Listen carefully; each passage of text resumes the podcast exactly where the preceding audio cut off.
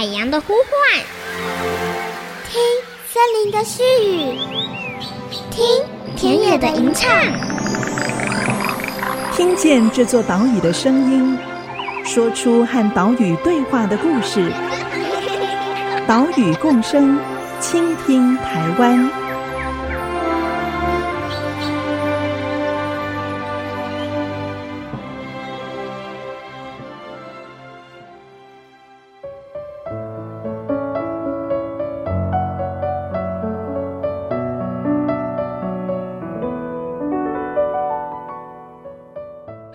大家好，欢迎收听岛屿共生，倾听台湾，我是袁长杰。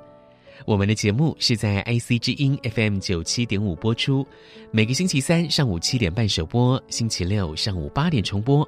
我们也同步的把音档上传到 Podcast 以及节目的官网，让你随时随地都可以收听。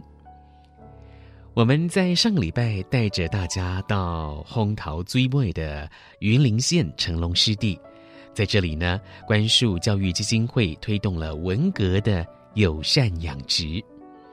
相较于友善养殖、友善畜牧，台湾的友善耕作啊，走的是比较久。也有许多的 NGO 组织在地方上推动友善耕作，不只可以维护水土资源、维护生态环境跟生物的多样性，更可以提供无毒的食物，满足大家的食安需求。甚至在这个耕作的过程，也成为附近国小幼稚园的食农教育课程。今天我们要在节目中介绍的，就是这么一个 NGO 组织——台湾春雷环境学社。不知道你还记不记得啊？在二零一四年底，有一只西伯利亚小白鹤，它迷途来到了金山的清水湿地。在这里一直停留了五百多天，到二零一六年的五月份才飞回北方。这件事情不止诞生了《小白鹤的报恩》这一部纪录片，也促成了春雷环境学社跟当地的农夫合作，共同推动不使用农药的友善耕作。在二零一六年，春雷环境学社跟地主林鸿干租借土地。整理为环境教育基地，把农田湿地转换成户外的教室，不只提供自然生态的游程、食农教育课程，也规划了部分的土地给精美妇幼这间幼稚园使用。从插秧到收割，让幼稚园的孩子们亲近土地、连接土地。现在入冬了嘛？啊，春雷环境学社也推出了赏鸟游程。我们现在呢就跟着东海大学的校友团一起来认识这片湿地，也透过春雷环境学社理事长廖仁惠的专访，了解他们是如何深耕这片土地，推动结合食农教育跟七地保育的地方创生产业。我们现在就出发喽！东海大学的贵宾们，大家早安。那今天呢，非常欢迎大家来到金山。那这片湿地呢，其实我们营造了很久，大概十多年。你现在看到这一整片，右手边这个黄黄的呢，大家知道是什么作物吗？莲花。好，很很很棒哈。那因为它现在已经过了它最漂亮的季节。这个莲花叫做牡丹莲，那它的那个生长季节是呃六月到九月哈。我跟大家讲一个资讯哦，今年的五月到七月这一块，你看到娇娇的这一片哈，有没有人可以猜得出它创造多少营业额？来，我跟你讲，今年创造了一百五十万的营业额，给我们掌声鼓励一下好不好？啊，这个钱不是我收的哈，这个钱完全都是农友。今天的节目，我们来到新北市金山区的清水湿地，在我身边的是台湾春雷环境学社的理事长廖仁惠理事长。理事长好，长姐好，听众大家好。春雷环境学社在这里打造了一个环境教育的基地，哈，同时也是一个可以实际提供生产作物的一个田地哦。今天也有来自台中的东海大学的校友团来这边做一个大概两个多小时的生态旅游，一个体验的行程。先请理事长来跟大家说明一下，为什么春雷环境学社会在这里举办游学团？Okay. 其实应该说，我们在农村，其实看到了最大的永续的关键，其实是产业。嗯，对。那在农村，你想要保护呃产业，然后在自然，你想要保护栖地，然后在都市里面，大家想望的是自然的、友善的、健康的食材。所以，如何我们将这几个问题的面向，透过一个平台？它既可以创造了农村的地方创生，它可以创造环境教育，它可以照顾农民，也可以照顾大众，然后也可以照顾生态万物。所以，其实农村就是最大。可以解决这些问题的平台，所以我们从刚开始小白鹤的一点零的栖地的保护，保护了一只物种，那我们也拍了纪录片，做了环境教育，所以让这件事情被看见。那我们持续进行到旁边的二点零，我们募了三十万，帮五个地主整了田，所以现在的东方白鹳，在那个光棍节一一一一那天来到台湾，持续到现在。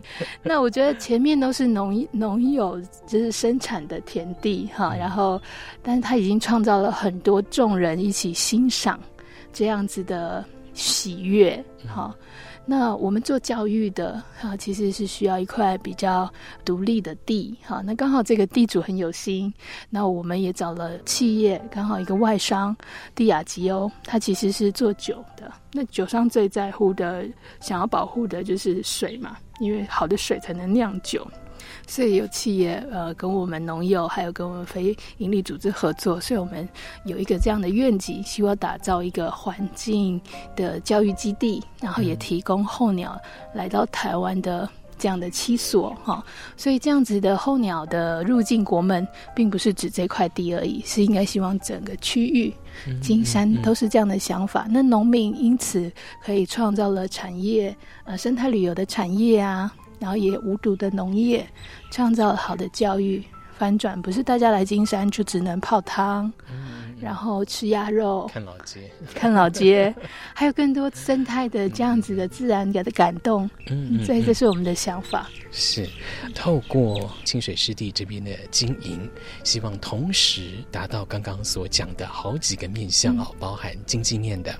包含教育上的，嗯、包含要满足都市里面的食安的需求、嗯、等等哦。那游学团也就是当中的一环了，对不对？对，嗯，其实应该说游学这个部分，它是一个产品，它是一个体验性的产品。哎、所以我常常说，土地它能够种出来的，除了作物之外，还有没有其他的可能？那在我们看来，有啊。它第一个是你可以看鸟，你可以赏河，你可以听风，你可以。赏大景，透过我们的解说，带领你认识，其实啊、呃，会比你自己来会有更多的价值。是相对于农友，他也渐渐的理解说，哦，我把环境顾好了，我不撒农药，那鸟就来了。那大家可以坐在这样的水田欣赏，原来这样的景观可以是呃创造收入的。新北市金山区的清水湿地。濒临北海岸，腹地大概八十公顷，是位于清水溪、西势溪还有黄溪出海口交汇的地方。许多候鸟秋冬来到台湾，飞呀飞呀飞到台湾上空的时候，看到的第一块陆地就是金山清水湿地，还有野柳夹角。有一些小型的陆鸟就会在野柳短暂停留。一些大型的玉科、横科鸟类就可能会降落在金山清水湿地，好、所以啊，这里就是他们过境台湾的第一个休息站，也因此这里有着非常丰富的生态资源。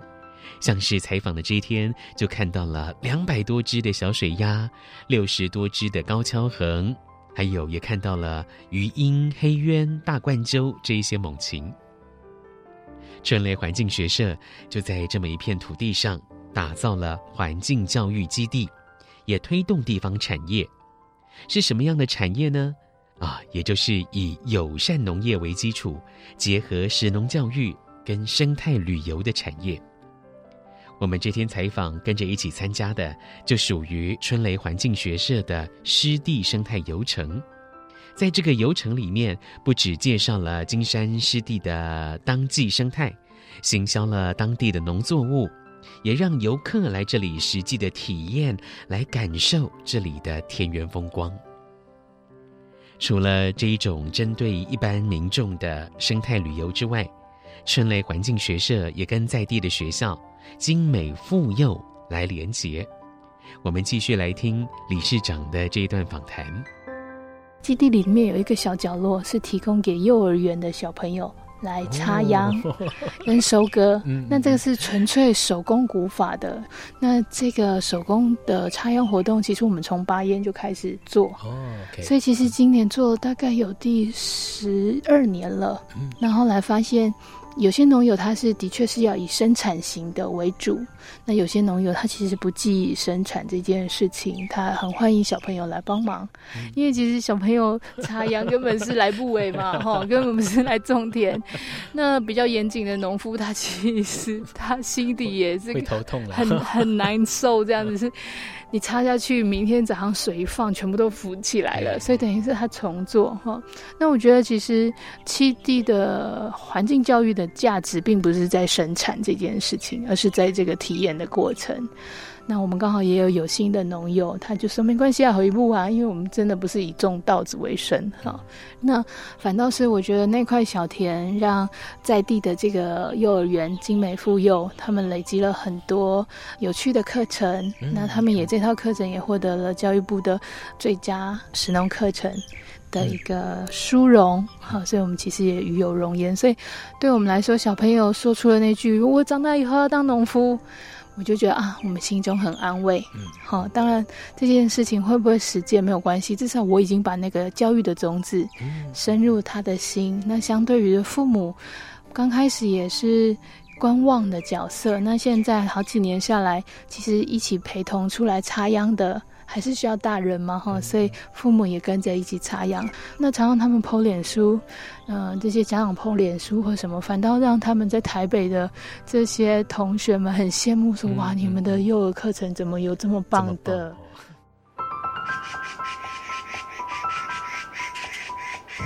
三月份，精美妇幼的老师们带着孩子到田里面插秧。八月初要收割了。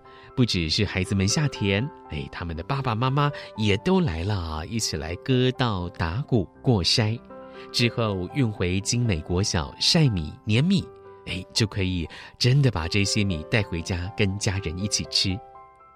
透过了食农课程，实际的踩上泥土，感受四季气候风土，实际进行农作，哇，你看这样的孩子是不是非常幸福呢？稍待一下，广告之后，我们再继续请廖仁惠理事长来谈谈春雷环境学社在清水湿地所推动的产业核心，也就是友善农业。稍待一下，我们马上回来。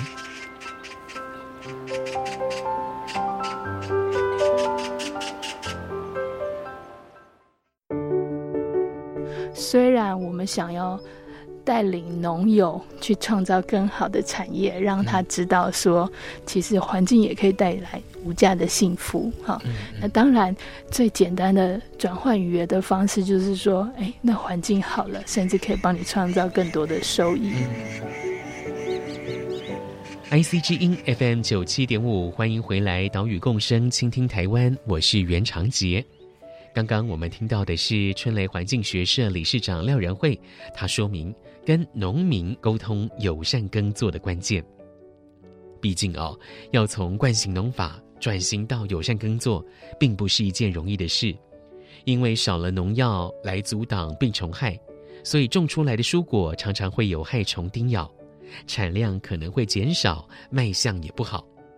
不用除草剂，就要用人工来除草啊！不只耗费时间，农民在体力上也很难负荷。所以耕种的转型，我们说来轻易，对农民来讲啊，却是一大赌注。一大负担，是无比的沉重。所有推行友善耕作的 NGO 都想方设法的啊，努力的跟农民沟通，我们应该要如何看收益这回事。环境好了，是不是可以帮农民创造更好的收益呢？其实，春雷环境学社的邱明元副执行长，在二零一五年就向新北市政府提出了所谓的“金山倡议”，不征收农地。透过友善耕作，让农作物地产地销，政府保价收购，增加农民的收入，让人、鸟跟土地都可以共生共荣。我们来听廖仁惠理事长的这段访谈。其实金山倡议的发起是在小白鹤来到台湾的那一两年，嗯、那我们就一四年到访，然后他二零一六离开。对，所以我们在二零一五年的时候倡议了金山倡议。那时候我们知道我们是一个非营利组织，所以其实你希望用呃气作的方式达到产业、教育还有生态等等的工作，其实是这样的工作。如果由政府来做，它是一个政策的话，它会是更有效力的，而且不局限于金山。这样的 model，它可以在其他农村都展现。所以金山倡议，我们的想法就是以在地人吃在地米这样子的基本需求，然后以最小食物里程，以经在地的气作去提供给在地的学校或是呃学生或是老人这样的常青族群做这些常青的照养的一个呃友善食材。那所以那时候朱立伦市长他就有倡议说，呃，新北市希望可以吃有机食材。嗯、那如果这样的正确是对的话，它的确就是周边在地自己去做自己区域的米啊、蔬果啊等等，其实就形成了一个有机的生产区。好，那也形成了产业。那我们的想法是这样，所以我们鼓励公部门说应该去推动。那就以像朱立伦新北市这样为例。好，去倡议，所以当然这样子的政策呢，要能够到发酵，需要一点时间。那我们也很乐见这样子的政策，其实后来在于新的农委会主委也有，其实我们提了几个倡议里头，他其实在他的政策里面也都有这样子的想法。那我发现，其实我们的方向应该是对的吧？因为后来大家也都是用那样类似是七座的方式去提供七地，创造环境教育的场域，好，然后就会有游学等等的产值创造。所以，其实我相信这一定是成功的一个模式。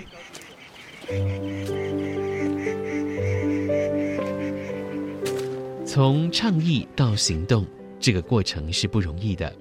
要透过不断的沟通，得到农民同意，把农地蓄水作为湿地，进行友善耕作，来种一些属于湿地的作物。接着呢，跟学校合作推广食农教育，从教育从农民的角度开始，把环境跟栖地照顾好，来走出一个多赢的方案。现在春雷环境学社在清水湿地所推动的友善耕作。作物有哪一些？又推出了怎样的产品呢？对我们来说，这边金山最有特色了，除了呃友善的稻米之外，还有茭白笋。那我们的茭白笋其实是我觉得，呃，连续几年下来都颇获好评，因为我们除了绿色保育标章取得之外，它是一个品质的保障。那在口感上的话，因为我们还有加了豆粕，所以吃起来特别的细致，然后甚至有那个奶油的香气。好，那它的那个生长期很短，所以我们都笑说产期就像流星一样。短暂，但但美好，秀起来就贵了。所以想吃哈，真的是要趁早。那今年的产期已经过了，所以通常都是在中秋节一个月左右哈。那茭白笋是一个采收呃非常辛苦的一个劳力密集的工作啊，它大概四五点清晨就要下田去采摘今天的茭白笋，然后所以就还要经过整理嘛，然后冷藏，然后配送，所以我们其实我们的茭白笋都供不应求。嘿，那今年其实气候特别的严峻，因为夏季好热，对，所以对我们来说，茭白笋的确今年的产量是减半的。嘿，那当然农友也比较轻松，就 提早下课哈。不然其实这是一个很辛苦的采收工作，这样子。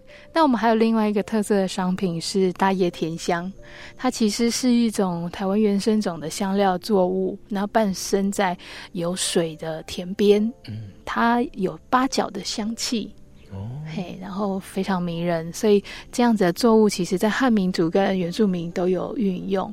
那原住民会拿去做酒，酿酒的一个酒曲。那我们自己呢，把它研发，呃，它的香味跟东方美人茶做了结合，所以我们有一个叫甜香美人的冰淇淋。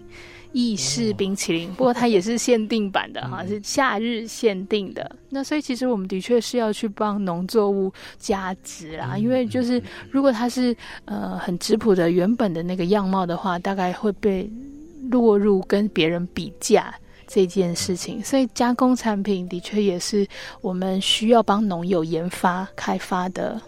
所以，其实我们从过去的熊鹤米，然后熊鹤茭白笋、甜香美人的冰淇淋，还有茶包等等的，那我们现在就把重点，把有形的产品转换成无形的体验。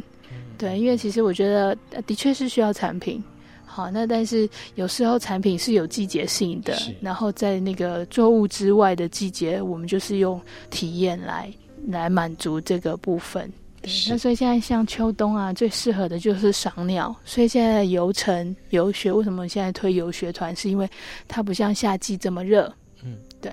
然后候鸟刚好也是从十月陆陆续续到隔年都会到达台湾，所以现在看鸟最是季节。是。对，所以我们今天就早上带他们去看东方白鹳，后来走到后面看上百只的小水鸭。春雷环境学社在清水湿地推出了熊鹤米、熊鹤茭白笋，还有台湾原生种水生香草植物大叶甜香所做的茶包跟冰淇淋。透过品牌的建立，还有加工产品的开发，让农民可以有更好的收益，同时也把春雷环境学社的理念借由产品传递给更多社会大众。在下一集节目里，我们将专访春雷环境学社的副执行长，也是纪录片的导演邱明元，请他以清水湿地的经验出发，来谈谈里山环境要如何发展出好经济。等一下我们会播出岛屿行动家单元，岛屿共生，倾听台湾。我们下个礼拜再会喽，拜拜。当初这些农友，呃，很。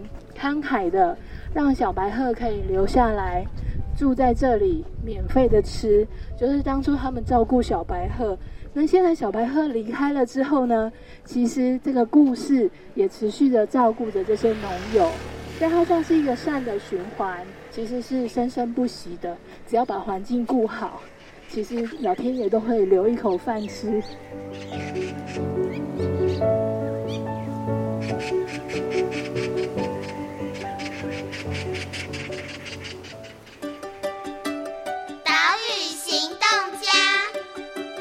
我是台湾春雷环境学社的理事长廖仁惠。我们看着自然很美，我们看着环境很棒。那我们如何保护这样我们看到的价值？所以我希望消费者们可以多多的去消费绿色的食物、友善的食材。其实他们很辛苦的保护了你现在看到的最美的价值，所以，呃，欢迎多多支持绿色食物，然后多多参与友善的生态游程。本节目由伟创人文基金会赞助播出。伟创人文基金会秉持永续的经营承诺，邀请您一同为这片土地发声。促进人与自然的平衡与和谐。